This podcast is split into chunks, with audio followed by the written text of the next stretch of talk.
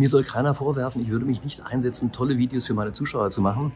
Also, was Sie hier im Hintergrund sehen, ist nicht nur ein tolles Auto, sondern es ist auch eine tolle Location. Zu der bin ich diesmal hingefahren, um mit Marc Friedrich zusammen ein Video aufzunehmen. Also, wir sprechen über Gott und die Welt, hätte ich beinahe gesagt. Nicht besonders viel über Bitcoin, machen Sie sich keine Sorgen, aber wir sprechen natürlich über Geldanlage, sogar einmal Geldanlage für Geringverdiener. Ähm, wir unterhalten uns über Nord Stream 2, wir unterhalten uns darüber, warum Politiker eigentlich so schlecht sind. Lauter solche Themen. Also, wie gesagt, wird interessant. Bleiben Sie dran und ehe ich für äh, lange weitere Vorräte mache, denke ich, legen wir einfach mal los. Na gut, digitale Euro. Kommt. Und gut oder schlecht? Schlecht. Katastrophe, oder? Mhm. Ja. Weil es nämlich so tut, als wäre es eine Kryptowährung mhm. und ist in Wahrheit ein Überwachungstool. Genau, es ist ein Überwachungstool. Es ist eigentlich nur der Fiat-Scam, den wir jetzt schon haben auf der, ähm, auf der digitalen Ebene. Okay, beim Fiat-Scam bin ich auch nicht auf ist, der gleichen ist, Linie. Ist, da unterscheiden wir uns ganz definitiv. Genau, aber ist ein Shitcoin eigentlich, sagt man so schön in der Bitcoin-Sprache. Genauso okay. wie der Euro.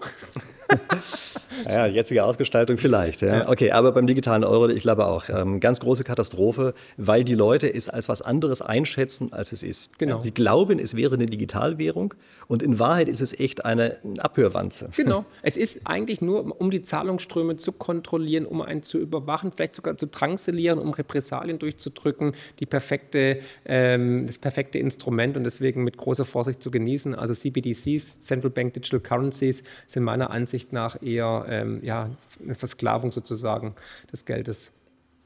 Ja, also ich glaube auch, das ist kein guter Weg. Ja. Ähm, Grundeinkommen? Ähm, Habe ich mal ein Buch dazu geschrieben mit Götz Werner, Mr. Grundeinkommen. Ähm, ich finde die Idee charmant, aber in der Ausgestaltung, wie es jetzt die politischen Parteien, vor allem im linken Spektrum wollen, sehe ich es auch wieder eher als negativ und als Sklaveninstrument. ja, leider. Wieso? Was siehst du als Hauptproblem?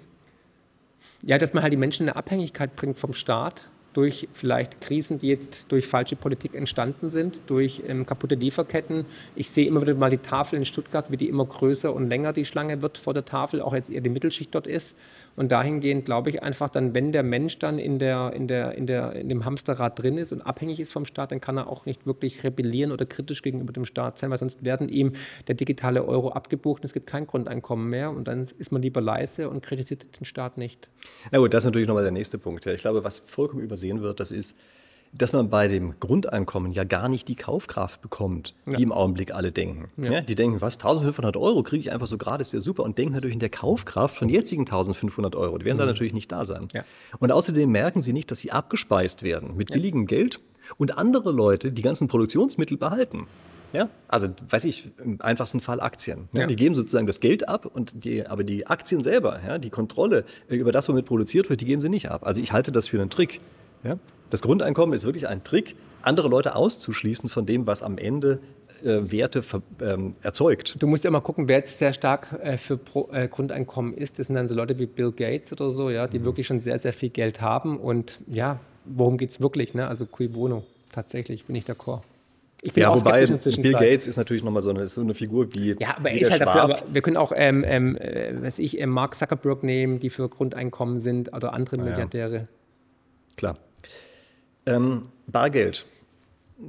Welche Rolle weißt du dem Bargeld zu für die Zukunft? Bargeld ist geprägte Freiheit und ähm, ermöglicht es mir anonym ähm, zu konsumieren, ohne dass der Staat weiß, wohin mein Geld geht, also Playboy-Hefte und so. nee, aber Fakt ist tatsächlich, in Zukunft wird es eine immer weniger wichtigere Rolle spielen, weil die Generation jetzt halt auf das digitale Bezahlen konditioniert wird durch Apple Pay, durch ähm, Karten und so weiter und es wird in Zukunft immer weiter voranschreiten. Also Bargeld wird zurückgedrängt werden. Gibt es ja auch unter anderem. Glaubst du, dass ein Bargeldverbot kommt?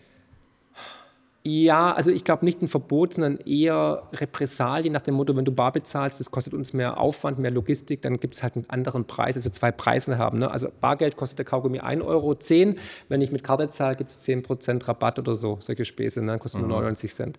Also dahingehend glaube ich einfach, dass ähm, durch solche Maßnahmen das Bargeld zurückgedrängt wird und es gibt ja auch die Better Than Cash Alliance, das habe ich im letzten Buch auch äh, dargestellt, übrigens auch wieder Bill Gates, muss ich sagen, also Bill Melinda Gates Stiftung, die da äh, ähm, stark sind und die deutsche Bundesregierung übrigens auch teilweise Geld spendet an die Better Than Cash Alliance. Also da sind Mastercard drin zum Beispiel, die Rockefeller Stiftung oder halt die Gates Stiftung, mhm. die halt das Bargeld sozusagen ähm, ja, abdrängen wollen, weil ähm, Schwarzgeld, ähm, Steuerhinterziehung und so weiter.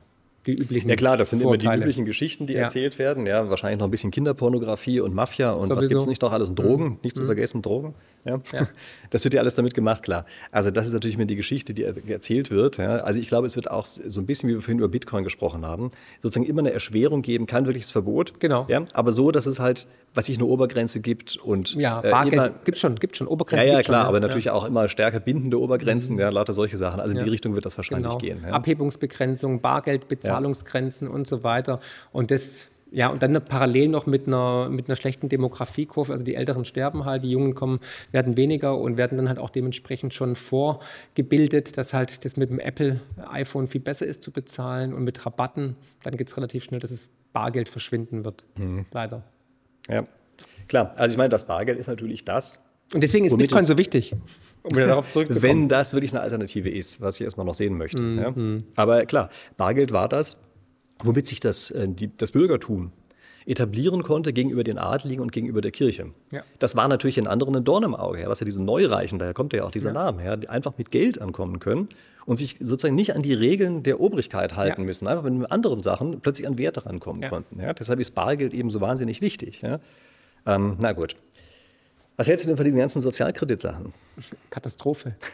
ist eine Katastrophe und ähm, ich versuche immer dagegen zu wettern, beziehungsweise die Leute aufzuwecken. Was da in China passiert, ist unmenschlich, asozial und diktatorisch. Und ähm, ich meine, ich finde es äh, verheerend, dass das Bundesinnenministerium in einem Papier das befürwortet hat und viele Vorteile darin sieht. Aber das zeigt halt, dass der Zeitgeist schon Richtung Sozialismus wieder und Überwachung tendiert. Und aus dem Grund ähm, müssen wir dagegen unsere Stimme erheben, weil darauf wird es hinauslaufen. CO2-Konto, Social Credit und so weiter. Leider. Naja, was machen wir denn mit der Schufa? Ähm, was machen wir denn mit Flensburg, die, unserer Punktekartei? Das, Gleiche. ist doch Social Ja. Credit, oder? Ja, aber halt auf einer kleinen Form, Nische. Aber wenn es allgemein darum geht, guck dir mal, wie es in China ausartet, wenn du genau weißt, hey, ähm, wenn ich praktisch das Niveau nicht erreiche, kann ich nicht den Stadtteil verlassen, kriege ich keine Zugtickets, kriege ich langsames Internet. Und jetzt muss ich aber irgendjemanden denunzieren, weil es gibt mir Pluspunkte. Dann hast du natürlich Denunziantentum wirklich, also überall. Und das haben wir ja gerade in China, dass Leute wirklich nichts anderes machen, als versuchen, ihre Nachbarn anzuschwärzen. Schlimmer noch, ja nicht ihre Nachbarn einfach nur anzuschwärzen, sondern ja teilweise Sachen erfinden, Ja, vortäuschen, ähm, sie provozieren, so lange, bis sie irgendetwas machen. Genau. Und natürlich das eigene, was sie selber gemacht haben, was zu dieser Provokation oder was diese Provokation war, wird natürlich dann nicht genannt Ja. und so weiter. Ja. Also das verpestet natürlich die Gesellschaft, das ist gar Genau. keine Frage. Das ist ein. Spaltpilz. Ja, Ja. aber es ist die Frage, wie man es am Ende einsetzt. Also ich glaube, dass wir bei solchen Systemen dieser Art nicht durch einfache Gegenwehr drumherum kommen können. Also das ist immer Ja. natürlich so eine Idee, ja, dass man sagt, das ist doof und wir wollen es gar nicht und komplett ablehnt. Ja? Aber sehr häufig ist das kontraproduktiv, weil dann die anderen es durchsetzen und gestalten können.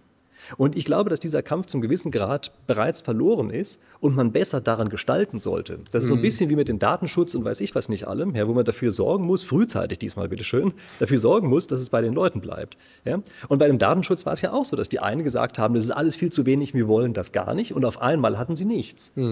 Ja, also da muss man wirklich höllisch aufpassen. Und ich glaube, dass diese Idee des Sozialkredits, einfach weil die Technik so weit ist, immer mehr kommen wird und wir sie gestalten müssen. Das ist das Allerwichtigste dabei. Dafür Würdest sorgen müssen, Gegenfrage, wie würdest du sie gestalten? dass es auf keinen Fall in politische Richtungen geben, äh, gehen darf, dass es auf jeden Fall dort eine extreme Form von Gewaltenteilung geben muss, beispielsweise für die Überwachung, ja, dass da drin überhaupt äh, Widerspruchsmöglichkeiten vorgesehen sind, dass es sich nur auf bestimmte Bereiche bezieht, die sozusagen harmlos sind, also wie das, was wir jetzt auch haben. Schufa? Ja, genau. Ja. Ah, dann brauchen wir es nicht, dann haben wir es ja, können wir es ja so lassen, wie es ist. Bisschen Schufa, Ja, ja, es werden aber mehr solche Dinge dort mit reinwandern. Ja? Und vor allem davon eine andere Sache nicht vergessen. Ich meine, du sprichst ja auch manchmal davon, dass Politiker ausgetauscht werden sollten durch KIs. Das ist ja eigentlich sowas. Also man darf sich da nichts vormachen. Ja? Dein Vorschlag, Politiker durch KI auszutauschen, ist eigentlich ein Social Credit System. Also Vorsicht. Ja? Was du faktisch machst, ist damit schon teilweise das gestalten zu wollen. Ja? Und das, glaube ich, ist hier das Wichtige. Das ist genauso wie die Leute, die damals versucht haben, die Webstühle zu verhindern. Das ist ihnen auch nicht gelungen. Das, natürlich wäre es für die schöner gewesen, also für die Gesellschaft insgesamt nicht, ja? aber für die wäre es schöner gewesen, wenn sie es hätten verhindern können. Aber so haben sie es weder verhindern noch gestalten können. Ja? Das ist kein Plädoyer für Sozialkredit. Also ich halte das auch für eine große Katastrophe. Ja? Nur ist es eben etwas, wo diese Gestaltung für meine Begriffe das Wichtigere ist, als einen Krieg zu führen, den man verliert. Ah, aber will ich da mitgestalten? Also ich weiß auch nicht. Sehe ich keinen Mehrwert. Ich sehe keinen Mehrwert für die Gesellschaft, wenn wir ein Social Credit Programm haben. Null. Null. Naja, ein funktionierendes hätte natürlich Vorteile. Ja, also stell dir, den, stell, dir den, Für wen? Naja, stell dir den wohlwollenden Diktator vor. Ja? Ähm, bei einigen Sachen wäre es schon gut, wenn es an sich selbst ähm, einklagendes Rechtssystem gäbe. Ja, bei vielen Punkten wäre es dir recht, beispielsweise, wenn einer durch die Straße geht und jemand verprügelt, dass der sofort seine Punkte abgezogen kriegt. Das wäre ja nicht böse, wenn das so wäre. Ja? Das würden wahrscheinlich auch viele insgesamt gutheißen. Ja. Ich weiß, dass es natürlich eine Wunschvorstellung ist, die so nicht umgesetzt wird ja. am Ende. Aber nichtsdestotrotz ist das etwas, was durchaus positive Komponenten haben kann. Klar, da ja? bin ich, da bin ich d'accord. Also wenn, wenn es so wäre, wirklich so eine gerechte ja. KI und die das sofort erkennt und es hätte keine Nachteile, aber das ist ja wirklich leider. Weil wir dürfen was anderes nicht vergessen. Wir haben ein besseres Rechtssystem als das in China. Also behaupte ich jetzt einfach mal so, ohne China-Experte zu sein. Ja? Dort gibt es einfach teilweise Grauzonen und diese Grauzonen versuchen die durch diesen Automatismus zu füllen. Müssen sie, weil einfach die, es Natürlich, weil das Rechtssystem nicht da ist. Ja? Mhm. Und es ist bei uns eben auch so, dass wir teilweise fast rechtsfreie Räume haben, weil unser Rechtssystem in einigen Bereichen viel zu langsam ist. Aber stell dir vor, jemand bezahlt beispielsweise einen Kredit nicht oder geht, ähm, versucht Lieferungen zu kriegen und bezahlt sie dann einfach nicht, brennt damit durch und sagt, greift doch einen nackten Mann in die Tasche. Ja. ja? Da wäre es doch schön, wenn dort ein Automatismus wäre, der genau die Leute davon abhält. Und daran merkst du schon, der Übergang zum Diktatorischen ist einfach immer ein ganz schmaler Grad. Ja? Na gut, also nicht, dass ich jetzt hier dastehe als der große Befürworter des Sozialkredits und das, was in China ist, ist eine ganz große Katastrophe. Ja? Aber dass es in irgendeiner Form sich auch bei uns verbreiten wird, bin ich mir relativ sicher. Und ich würde eher darauf achten, oder sagen wir mal nicht eher, aber zumindest genauso stark darauf achten, es vernünftig zu gestalten. Ich will nicht wieder so einen Mist sehen wie bei dem Datenschutz, wo erst alle hinterherrennen, nachdem das Kind in den Brunnen gefallen ist. Mhm. Ja? Wo die einen am Anfang gesagt haben, wir brauchen viel mehr und, und so viel gefordert haben, dass sie am Ende nichts gekriegt mhm. haben. Ja? ja, bin ich leider skeptisch, dass es irgendwie na gut. Gut, wir werden sehen, wir werden sehen. Ich hoffe mal, du hast Unrecht. Naja, ich auch. Ähm, Deutsche Bahn, was sagst du zu denen?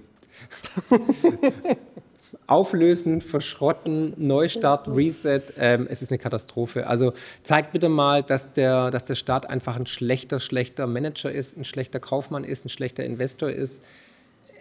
Es ist, es ist für mich äh, ein Buch mit sieben Siegeln. Ich verstehe es nicht, dass die Deutsche Bahn es nicht gebacken bekommt. Ich habe jetzt die Zahlen gesehen von Juni. 42 Prozent der Züge hatten Verspätungen. Das ist die schlechteste Bilanz ever. Ja, ähm, ich weiß nicht, warum es die Schweizer hinkriegen und wir nicht. Wir sprechen die gleiche Sprache, äh, haben eine gleiche Werteordnung, Kompass etc. Irgendwie, wir kriegen es nicht gebacken. Ich denke mal einfach Missmanagement, wobei Pofalla ist ja jetzt weg, aber trotzdem, es ist unerträglich. Sag mal, was ich für das Missmanagement halte. Früher, in guten alten Zeiten der Dampfloks ja. war die Bahn ein Technikladen. Und die hatten einen Job. Der Job war, dass die Züge pünktlich ankommen. Ja. Die fahren nicht besonders oft, sind nicht toll ausgestattet. Aber ihr Job war, dass Züge ankommen ja. und zwar pünktlich. Und das haben sie auch getan. Als ich Kind war, waren Züge einfach pünktlich. Und es waren Dampfloks. Ich bin wirklich noch regulär in Dampfloks gefahren. Mit Kohle. Kann, mit Kohle. Ja? Das ist wirklich ein tolles Gefühl. Ja? ja? Besonders, also wenn man drin sitzt, merkt man nicht so viel davon, aber wenn die aus dem Bahnhof rausfahren, das ist schon cool. Ja? Dann geben die immer so Gas und so wupp, ja, jeder einzelne Kolbenhut rehmen die Räder unten einmal durch und so. Ja? Und oben wird das ja dann rausgepumpt, sozusagen dieser ganze Dampf und so, Rauch ist das in dem Fall. Das ist schon eine coole Sache. Ja? Aber wie gesagt, das war damals ein Technikladen. Und das war ein Ziel und dieses eine Ziel haben sie richtig verfolgt. Mhm. Und auf einmal kriegen sie mehrere Ziele. Auf einmal heißt es, ihr seid modern und ihr seid pünktlich und ihr macht auch noch Gewinn und ihr macht noch dies und jenes und noch was. Mhm. So, und auf einmal hat man tausende von Sachen und am Ende klappt natürlich gar nichts mehr. Es ist im Grunde genommen ein bisschen wie bei der EZB. Wenn die einen Job haben und die haben einen Job, nämlich die Geldstabilität sicherzustellen, dann funktioniert das. Aber jetzt? Aber wenn Sie sich fünf Aufgaben anmaßen, Deal, klappt ja, am Ende überhaupt gar, gar nichts, ja, mehr. Ist doch auch klar, ja, weil wenn Sie selber einen Zielkonflikt haben, dann können Sie ja intern gar nicht mehr lösen. Dann ist plötzlich ein politisches Lösen und zwar in einem Verhau von Bürokratie. Und in diesem Verhaufen Bürokratie klappt halt am Ende kein, kein vernünftiges Abwägen mehr zwischen den verschiedenen Zielen. Ja? Das heißt also, dieses Abwägen zwischen den Zielen, das muss draußen auf dem Markt passieren, dadurch, dass die Leute eben entweder wählen, wir fahren mit der Bahn oder wir tun es nicht. Ja? Und das eine Ziel muss verfolgt werden. Und da auf einmal diese Bahn so pseudomäßig umzugestalten, das ist so eine Pseudo-Privatisierung gewesen, die da gelaufen ist. Ja? Das ist natürlich das Schlimmste aus allen Welten, was man sich vorstellen kann. Da wäre es mir echt lieber, wenn das die gute alte Bundesbahn wäre, die mit naja, vielleicht jetzt nicht mit Dampfloks rumfährt, aber zumindest einfach pünktlich sein will. Ja? Kann ich nur zustimmen. Ich weiß auch nicht, was die Lösung ist, leider. Ich ja, wahrscheinlich, wahrscheinlich einfach wieder ein anderes Zielsystem ja. vorgeben. Ja, einfach als Zielsystem vorgeben, es muss eine bestimmte Anzahl ähm, von Zügen ähm, fahren und die, und die Dinge müssen sein. pünktlich sein. Das ist das Einzige, wonach wird. Wenn man es kaputt rationalisiert und ja, klar. kaputt gemanagt. Also auch da wieder leider entscheidende Politik. Naja, sicher, ja. aber da, daran sehen wir eben, was passiert, wenn auf einmal versucht wird, so etwas gegen den Markt abzuschirmen. Ja? Wobei ich übrigens nicht glaube, dass etwas wie die Bahn marktlich so richtig funktioniert. Denn äh, das wäre natürlich ein reines Rosinenpicken, was dann passieren würde. Dann wird's und damit ja, ja. hast du ja keine Infrastruktur mehr. Ja? Das ist eine Infrastrukturaufgabe und das ist schon etwas, was potenziell staatlich organisiert werden muss. Ja.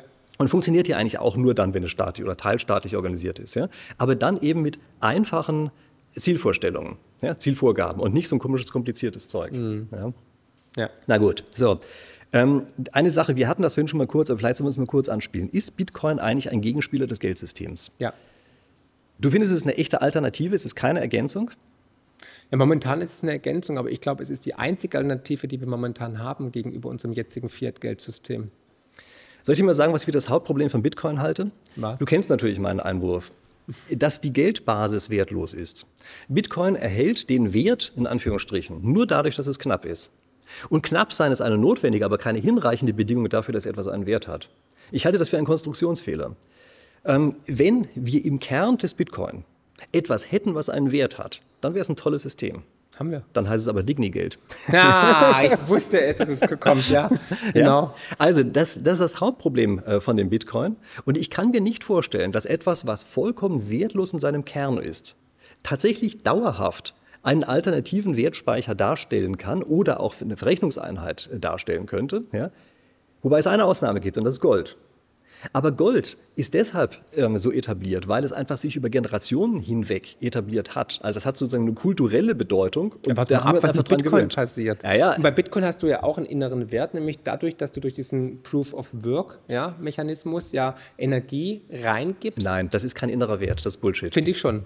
Finde ich schon. Ich finde, es ist ein innerer Wert. Du Nein. musst praktisch diese Energie reingeben, um die Sicherheit des Netzwerkes zu garantieren und natürlich auch den, den, den, das Vertrauen in das System, dass es funktioniert seit jetzt 13 Jahren. Also die Geschichte mit dem, mit dem Energieverbrauch. Ja? Wir kriegen für den Energieverbrauch tatsächlich etwas, nämlich ein autonomes System, was eine Sicherheit, eine eigene Sicherheit hat. Genau. Da bin ich ja dabei. Und du brauchst keine aber Abhängigkeit von der kein, Notenbank. Aber das ist nichts, was du als Wert verwenden könntest. Das Zeug ist verpulvert. Das ist einfach als Wärme in die Atmosphäre gepumpt.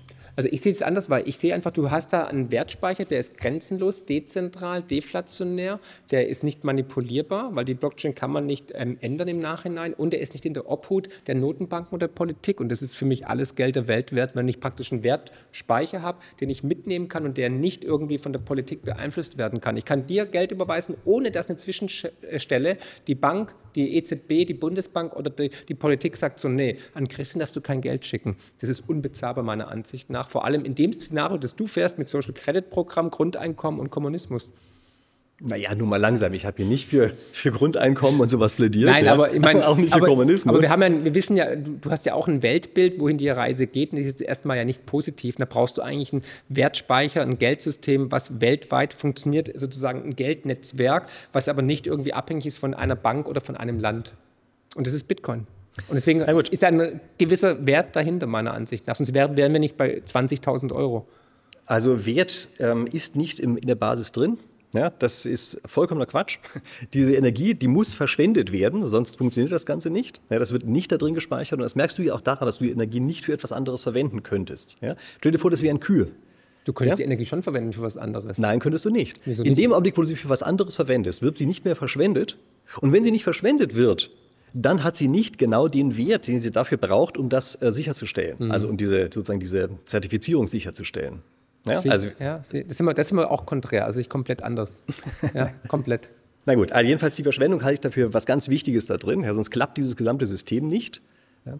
Und äh, infolgedessen hat, ist das eben nicht gerade der innere Wert von dem Bitcoin. Mhm. Aber gut, jedenfalls, du siehst es tatsächlich eher als eine Konkurrenz. Ich sehe es eigentlich eher als etwas, was das Ganze ergänzt. Ja, also ich glaube nicht, dass man damit so ganz richtig sozusagen alltägliche Sachen wird bezahlen können. Und wenn, dann nur durch eine Second-Layer-Technologie. Ja. Ja, Lightning. Genau. Ja, klar, also zum Beispiel. Ja, ja, also ja. ohne Second Layer geht das sowieso Aber mal ganz find, und gar nicht. Ich sag halt irgendwie, seit 13 Jahren funktioniert es, Lindy-Effekt und so weiter und wir sehen jetzt. Ja, wobei die meisten Bitcoin ja in einer Hand bleiben. Die werden ja gar nicht hin und her geschoben. die bleiben ja nur da, wo sie sind. Momentan ja als, als, ja. als Spekulationsobjekt. Ja, klar. Also das ist aber, im Augenblick aber, mehr Geld speichern, das ist definitiv keine Währung. Momentan noch nicht. Nee, ja. aber es fängt ja an, es gibt ja Länder, die es jetzt auch adaptieren und wir sehen ja auch, dass es Möglichkeiten gibt über Lightning-Netzwerke und so weiter. Dahingehend, Bitcoin ist ja erst 13 Jahre alt. Als Gold 13 Jahre alt war, äh, muss die Menschheit sich auch erst dran gewöhnen. Wir reden noch mal ein paar Jahren drüber, aber ich glaube tatsächlich, dass es, wie gesagt, eine große Revolution ist. Und momentan ist es eher eine Ergänzung. Und wenn es gut läuft, wenn die Menschheit dafür bereit ist und so weiter, dann wird es sogar denke ich mal, ein eigenes System sein, eigenes Geld. Na gut, warten wir mal ab. Ja. ähm, siehst du die Seidenstraße als Chance für junge Leute? Ja, tatsächlich. Warum? Was sollen sie tun? Wir, wir, sehen halt einfach, also die, die, die westliche Welt ist am Abdanken, das ist auch ein Zyklus. Wir sehen einfach, wir sind demografisch auf einem negativen, ähm, absteigenden Ast. Wir sehen im, in Asien junge Menschen, die sind hungrig, die sind gieriger, sind Emerging Markets, sind äh, junge. Okay, für asiatische junge Menschen, für europäische junge Menschen auch? Ja klar, die müssen ja irgendwo mal arbeiten und wenn die dann irgendwie hoch gebildet sind, programmieren können etc., dann haben die natürlich auch riesige Chancen, dort ähm, ja, einen Fuß in die Türe zu bekommen. Dahingehend ist es wahrscheinlich die... Also Unterwerfung unter das chinesische Sozialkreditsystem. Wenn es ganz schlecht läuft, ja. ja. Das ist ja sowieso eine der Vermutungen, ne? dass mhm. das auf die Art und Weise exportiert wird. Ja. Dass die sagen, nö, er braucht ja nicht, aber wenn er mit uns auf der Seitenstraße was machen wollt, dann installieren. Schon, genau. Ne? Ja. Mhm. Okay. Ja. Also nicht nur Chance, sondern naja. Immer, immer zwei Seiten, leider. Ähm, sag mal einen Krisentipp für Geringverdiener. Ein Krisentipp für Geringverdiener? Das hat ähm, einer sogar wörtlich, oh, was heißt wörtlich, aber fast wörtlich so geschrieben. Fand ich lustig, dass er von also Geringverdienern also, schreibt. Genau, also sich autark machen, versuchen halt ähm, Vorräte zu haben, ähm, ein bisschen Bitcoin kaufen tatsächlich, ja, kann man schon ab 10 Euro machen, sich weniger Satoshis leisten, ähm, diversifizieren, sich mal eine Silbermünze holen. Ich würde versuchen, natürlich Papierwährungen, Papierversprechen wie Lebensversicherungen und so weiter würde ich auflösen, umwandeln in limitierte Werte. Und dazu gehört eine Silbermünze, eine kleine Goldmünze, dazu gehört ein bisschen Bitcoin und wenn es möglich ist, vielleicht sogar noch einen Aktiensparplan. Da hat man vier Standbeine in limitierten Gütern, auch noch Produktivkapital und die werden in Zukunft besser laufen, weil die Notenbanken werden weiter Geld drucken müssen und dahingehend wird alles, was limitiert ist, im Preis eher steigen in Papierwährungen. Okay, davon ist eine Sache produktiv, das sind Aktien. Ja? Also meine Empfehlung wäre dann auch bitteschön, das ein bisschen überzugewichten gegenüber den anderen Dingen. Ja, ja. ja Und ja, darf kommt, nicht kommt, vergessen, kommt Geringverdiener aufs, heißt halt, derjenige hat, hat wenig. Ja. Ja, klar. Aber möchte natürlich für alle Szenarien gewappnet sein, nämlich ja. auch für den Fall, dass der Weltuntergang und sei es auch nur ein lokaler vielleicht doch nicht eintritt. Ja, ne? Wir genau. wissen ja, das kann passieren. Absolut, ja. ja? Also ja, es ist sicherlich ungünstig. Und es ist ja charmant. Man kann ja Aktiensparplan machen ab 25 Euro schon pro Monat. Ja. ja. Man kann Bitcoin kaufen ab 1 Euro eigentlich. Silbermünze kostet auch so 25 Euro. Kleine Goldmünze, ja gut, kostet ein bisschen mehr, muss ein bisschen drauf sparen. Aber das Interessante bei sowas ist, also jetzt gerade bei also Geringverdiener war, glaube ich, gemeint, junge Leute, die noch nicht viel haben, ja, sonst das Geld von der Konfirmation übrig haben mhm. oder irgend sowas. Ja. Ähm, und da glaube ich schon, dass die sich daran gewöhnen sollten, verschiedene Arten von Transaktionen zu machen. Ja, also einfach ist zu lernen, wie es geht. Ja.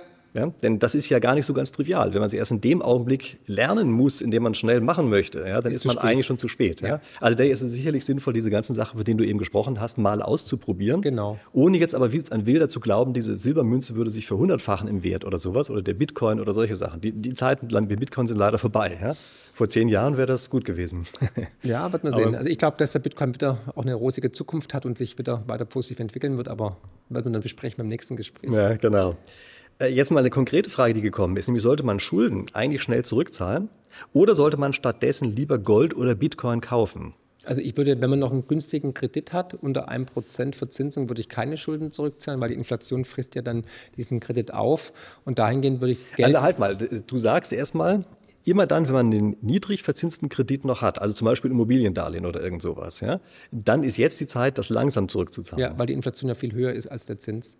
Ja. Genau. Also sehe ich es auch so. Das war in den 70er Jahren natürlich eine Sache, die damals auch teilweise die Leute reich gemacht mhm. hat, ja, weil dort eben auch die Inflation über die Zinsen gegangen genau. ist, die die gezahlt haben. Und damit haben die ein netto ähm, also eine Realverzinsung ja. sozusagen, genau. die negativ ist. Und das ist natürlich mhm. das Coolste, was einem passieren ja, kann. Genau. Ja? Ganz klar. Also das kann sein, dass wir jetzt gerade wieder in so eine Phase reinkommen. Ja, ne? danach schaut es aus. Und dahingehend würde ich lieber dieses Geld statt zu tilgen, würde ich lieber nehmen, investieren in Werte, die vielleicht eine bessere positive Performance haben als die Inflationsrate. Also wenn ich erwarte zum Beispiel, Gold wird sich in den nächsten fünf Jahren verdoppeln ja, und ähm, die, die Inflation bleibt bei, was ich, 10 Prozent oder so, dann macht es Sinn, in Gold zu investieren. Man muss aber dabei wissen bei dieser Strategie, dass man dann faktisch Gold auf Kredit kauft. Ja, also genau. ich glaube, den meisten ist nicht klar, was sie dann tun. Ja, die glauben, sie haben an der einen Stelle Schulden und das hat mit dem Haus was zu tun. Und an der anderen Stelle kaufen sie sich Gold und das ist unabhängig davon. Und das ist falsch. Denn wenn sie die Schulden nicht tilgen, dann heißt das, also stattdessen Gold kaufen, heißt das, dass sie faktisch Gold auf Kredit gekauft haben. Genau, aber das Gold ist dann Und die das- Sicherheit. Ist dann die Sicherheit, um Naja, okay, aber man muss sich klar machen, dass dieser Zusammenhang besteht. Ja, also man muss diese absolut. Entscheidung als verbundene Entscheidung treffen. Und ich glaube, der Fehler, den hier viele machen, ist, dass sie diesen, dieses Verbundensein, diese Entscheidungen nicht sehen. Mhm, Aber du hast einen Gegenwert, du hast einen Sachwert, den du im Notfall, wenn dann zum Beispiel der Kredit platzt, hernehmen kannst, um den Kredit zu begleichen. Also dahingehend ist es eigentlich für mich eine ganz clevere Strategie, zu sagen, ich habe ein Gegengewicht in einem limitierten Wert, zum Beispiel wie Gold, und kann dann den Kredit auch damit begleichen. Also Gold ist insofern ganz interessant, als das ein externer Wertmesser einer Währung ist. Ja. Ja, also an sich sollte eine Währung ja dauerhaft stabil gegenüber dem Goldpreis sein. Das ist sozusagen der Außenwert dieser Währung. Ja? Und wenn eine Währung permanent in eine Richtung abdriftet, dann heißt das, dass eben diese Währung nach außen hin gesehen weniger wert wird. Also mit anderen Worten, dass das, was in der Geldbasis drin steht, offenbar irgendwie falsch bewertet wird. Ja, das wäre zumindest mal meine Theorie dazu. Ja? Also das heißt, mit diesem Gold hedgt man sich so, sozusagen zum gewissen Grad äh, dagegen, dass dieser Währungsteil, ähm, Währungsproblem auftaucht. Aber es ist nichts Produktives. Also Gold, das heißt, nein. ja, Gold ist nichts Produktives. Genau, nein. ja, das, das muss man schon sehen. Ja. Und das ist, glaube ich, vielen auch nicht klar. Also vielen ist nicht klar, dass sie zum Beispiel in den letzten Jahrzehnten besser gefahren wären, nicht Gold zu kaufen, sondern Aktien zu kaufen die ganze Zeit. Ja, also stellen wir uns vor, jemand wäre in den 70er Jahren losgegangen und hätte jeden Monat 1000 Euro übrig gehabt oder sowas. Ja, damals 1000 Mark. ja, so und hätte das äh, in entsprechenden Sparplan reingesteckt. Wäre der wahrscheinlich besser gefahren, wenn das ein Aktiensparplan gewesen wäre, als wenn es ein Goldsparplan gewesen Ja, wäre. da gab es von Daniel Eckert eine Berechnung, die sieht gar nicht so schlecht aus für Gold. Es kommt immer auf den Timeframe an, also auf das Zeitfenster. Und mal ist Gold besser, mal ist es gleich, mal sind die Aktien besser.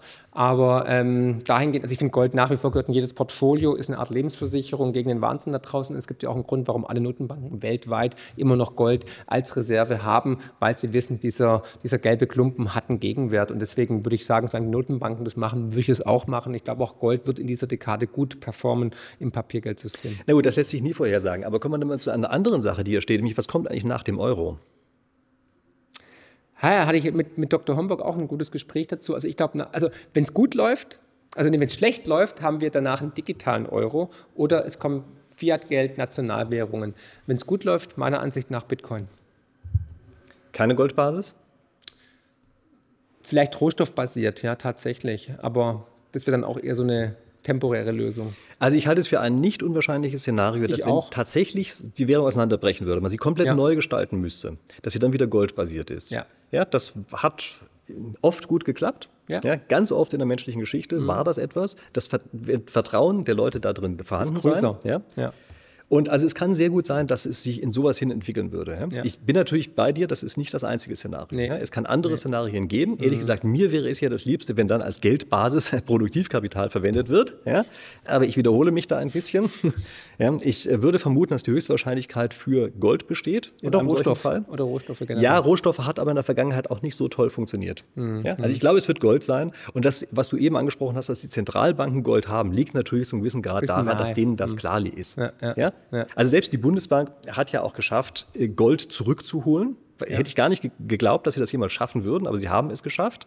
Ja, so dass es also nicht nur äh, vom Eigentum, sondern auch vom Besitz auf einmal wieder in Deutschland ist. Und das ist natürlich viel wert. Ja? Also ich kann mir schon gut vorstellen, dass für den Fall, nicht, dass ich das vorhersage, aber für den Fall, dass der Euro zusammenbricht, äh, dass dann das wieder doch auf Gold basieren wird. Genau, wir haben ja Sonderziehungsrechte schon vom IWF. Wir haben aber auch Russland gesehen, die ja eine sehr stark goldgedeckte Währung haben. Wir sehen China, die stark Gold kaufen, die Notenbanken generell. Also dahingehend spricht einiges dafür. Aber mein Traum-Szenario wäre tatsächlich sozusagen ein dezentrales Geldsystem wie Bitcoin. Ähm, warum übrigens dann nicht einfach Gold, was auf der Blockchain Gibt es auch schon Bestrebungen. ich weiß, ja. Also ich, vielleicht wird es auch erst eine goldgedeckte Währung sein, die auf der Blockchain basiert und dann erst irgendwann Bitcoin oder parallel Bitcoin. Wir werden sehen, aber es wird hoffentlich kein Fiat-Geldsystem mehr sein und kein CBDC oder digitaler Euro. Also du nennst das immer so äh, ähm, abwertend Fiat-Geld. Ja? Mhm. Ähm, ich halte das für eine relativ gute? Der- äh, War's auch, Es ja. ist eine gute Geldkonstruktion, solange der Hüter, der Gralshüter, genau. seinen Job macht. Genau, und und unser. Gralshüter pennt. Nein, nicht dieser Pen, der. Ähm, Ja, okay, oder ist betrunken absichtlich, kann auch Genau, sein. Ja? genau, Schwer ja. zu sagen. Ja? Ja. Also jedenfalls macht der Gralshüter seinen Job nicht. Nee. Ja? So, und äh, er müsste eigentlich aufpassen, den Drachen abwehren, tut er aber nicht. Nee. Ja? Ähm, aber davon abgesehen ist es genau das Richtige. Ja? Also ich halte eigentlich dieses Kreditgeld für eine der schlauesten Geldkonstruktionen, die es gibt. Denn auch goldbasiert und sowas, ja, das ist alles schwierig. Also ich könnte mir eher vorstellen, ein Kreditgeld, was aber so gemanagt wird, zum Beispiel durch ein Currency Board oder sowas, dass der Wert gegenüber zum Beispiel dem Gold immer konstant bleibt. Das könnte man ja machen. Ja? ja. Das hängt nicht von der reinen Geldmenge ab, erstaunlicherweise, sondern es hängt ab von den Gegenwerten, die dem gegenüberstehen. Mhm. Also man könnte das durchaus so steuern. Ja, und so wie ich das immer wieder gehört habe, war der Greenspan auch am Anfang einer, der das so propagiert hat. Er war ein großer ja? Fan von Gold. Ja, ja. Und ja. der hat auch diese, versucht, diese Stabilität auf die Art und Weise zu erzeugen. Ja? Und erst später sind alle möglichen anderen Sachen dazugekommen. Hm. Na gut. Ausgeufert leider. Wir werden sehen. Ähm, ja. Kannst du dir übrigens vorstellen, dass es Fragmente des Euros gibt? Nord- und Südeuro, sowas? Ja, klar. Als Zwischenlösung temporär durchaus kann ich mir das vorstellen. Die werden alles nochmal in die Waagschale werfen, um dem Euro-Experiment ein bisschen Leben einzuhauchen. Deswegen, da kommen noch Sachen auf uns zu, die können wir uns gar nicht ausmalen. Leider. Also ich war ja von Anfang an großer Fan von zwei mhm. Euros, ja, Nord- und Südeuro. Äh, das Hauptproblem wäre da gewesen, wo gehört denn Frankreich rein? Meiner Ansicht nach im Südeuro, ja. aber das haben die selber sicherlich nicht so gesehen. Aber warum ja? dann nicht wieder regionale Währung, also nationale Währung? Dann hätten wir es gleich. Ja, weil natürlich ein Währungsraum ähm, ist schon besser, wenn er groß ist und wenn das einigermaßen homogen ist, was dort ist. Ist ja? es aber nicht. Es ist nicht homogen. Ja, Sie ich meine, nimm jetzt Holland und Skandinavien äh, mit dazu und das ist schon relativ homogen. Ja. ja. Also das heißt, das wäre, glaube ich, schon ein Währungsraum, der funktionieren würde. Und seien wir mal ehrlich, die anderen Währungen hingen doch sowieso dran. Ja. Ja, also Holland und auch Österreich haben sich ja einfach an die D-Mark damals drangehängt. Das war ja faktisch ein Währungsraum. Mhm. Ja? Der Schweizer Franken zum gewissen Grad auch. Also die hatten immer ein bisschen höhere Unabhängigkeit, aber das war schon etwas, was man eigentlich als einen Währungsraum sehen konnte. Ja, und das hätte man dann auch offiziell machen können. Das hätte auch funktioniert. Es hätte auch funktioniert, wenn ganz Südeuropa zusammen eine Währung gemacht hätte. Die wäre zwar weicher geworden, das ist aber gar kein so großes Problem. Also man kann mit weichen Währungen ja auch Dinge lösen. Problematisch ist es, wenn du hartes und weiches in eine mischen willst, die Leute unterschiedliche genau, Vorstellungen das haben. War das war der Konstruktionsfehler der, der, Eurozone und daran hat es ja auch gescheitert. Und deswegen haben ja alle frühen Kritiker des Euros ja recht behalten im Endeffekt. Ja, ja. leider. Ja. Die Idee war nice, aber schlechte Umsetzung. war eben kein optimaler Währungsraum. Ja. ja. Okay, so, Waldinvestment. Das hat mir einer einfach so hingeknallt und wir haben ja auch kurz einmal drüber gesprochen. Sag doch mal ein Wort dazu. Und das war auch schon das Ende des zweiten Teils, aber keine Sorge, noch ist es nicht ganz vorbei. Also wenn Ihnen das Ganze gefallen hat und Sie bis hierher durchgehalten haben, dann gibt es noch einen weiteren Teil. Dafür vergessen Sie nicht, auf jeden Fall meinen Kanal zu abonnieren mit der Glocke, damit Sie dann auf jeden Fall auch informiert werden, wenn der dritte Teil hochgeladen ist. Und wenn Sie mal am Abonnieren sind, vergessen Sie auch nicht, äh, den Kanal von Marc Friedrich zu abonnieren. Ich kann Ihnen versprechen, das lohnt sich. Man muss hier nicht immer der gleichen Meinung sein wie wir. Aber ich denke, es ist mindestens unterhaltsam und in den meisten Fällen wahrscheinlich auch ziemlich informativ. Also in diesem Sinne, ich freue mich darauf, Sie hier in Kürze wiederzusehen. Bis dahin.